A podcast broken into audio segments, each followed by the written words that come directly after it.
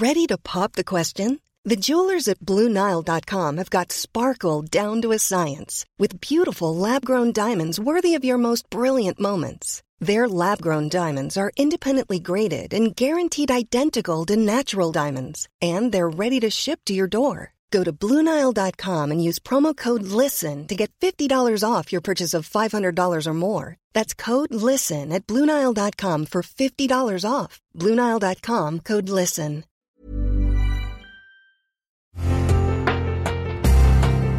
Una imagen vale más que mil palabras, y a veces con tan solo escuchar, viajamos al mundo infinito de la reflexión. Esta es la imagen del día con Adela Micha.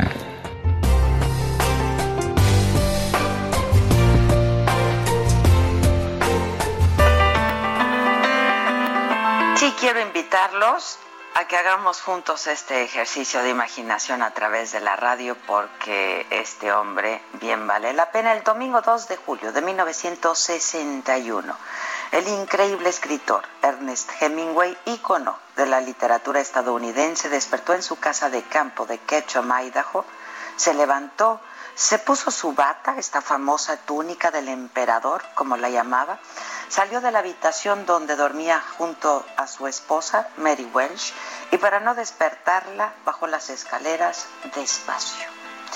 Llegó al cuarto en donde tenía sus armas, más de 20 entre pistolas, rifles, escopetas, cada una de ellas con una historia y una vivencia de su dueño.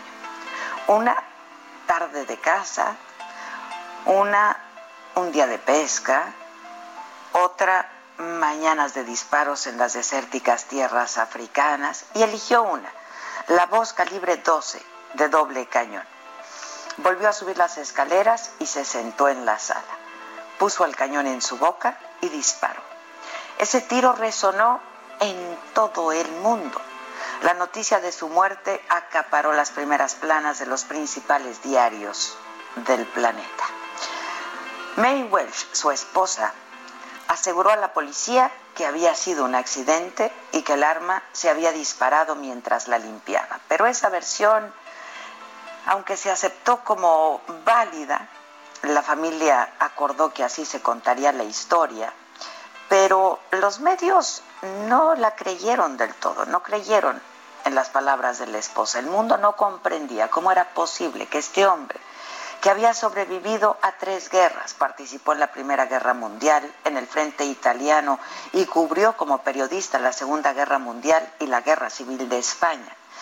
El que presumía de pescar sin la ayuda de nadie los marlins más grandes que él y de cazar leones en África, hubiera acabado con su vida aquella mañana del 2 de julio simplemente limpiando su arma. Un día antes, había regresado de la clínica Mayo donde recibía terapias de electrochoques luego de su tercer intento de suicidio en menos de un año. Esa noche, mientras cenaba en un restaurante, le dijo a su esposa que los meseros eran agentes del FBI contratados para seguirlo. No se encontró ninguna nota de despedida. Su muerte era un enigma. Y aunque en sus cuentos y novelas consideraba el suicidio como una cobardía, todos asumieron que él se había quitado la vida. Hemingway fue una de las personalidades literarias más fascinantes del siglo XX. Un hombre valiente y encantador que cambió el rumbo de la literatura, un bebedor incansable, macho, seductor, amante de las mujeres, un gran deportista, atlético, temerario ganador de todos los premios a los que se podía aspirar, incluido el Nobel. Autor de obras enormes como El viejo y el mar, Por quien doblan las campanas o Muerte en la tarde. La única certeza es que Hemingway sufría una profunda depresión. En una entrevista, Valerie Hemingway, esposa de Gregory, su hijo y secretaria del escritor, dijo sobre el suicidio de su jefe. Creo que fue por tres razones. Porque el deterioro de su salud ya no le permitía escribir, porque no aceptaba la decadencia del cuerpo y porque la revolución lo obligó a abandonar Cuba, cosa que le causó una gran tristeza. Además, varios miembros de su familia murieron así, su padre, su hermano y su nieta, en el 96 la actriz Margot Hemingway. Un estudio sobre su muerte concluyó que era heredero de una serie de desórdenes mentales y tendencias depresivas. He pasado mucho tiempo matando animales y peces como para no matarme a mí mismo, alguna vez le dijo a la actriz Ava Gardner. Hoy es un día para recordar a este gran escritor literato que un día también nos dejó escrito. Para escribir sobre la vida, primero debes vivirla. Y este hombre, vaya que lo hizo.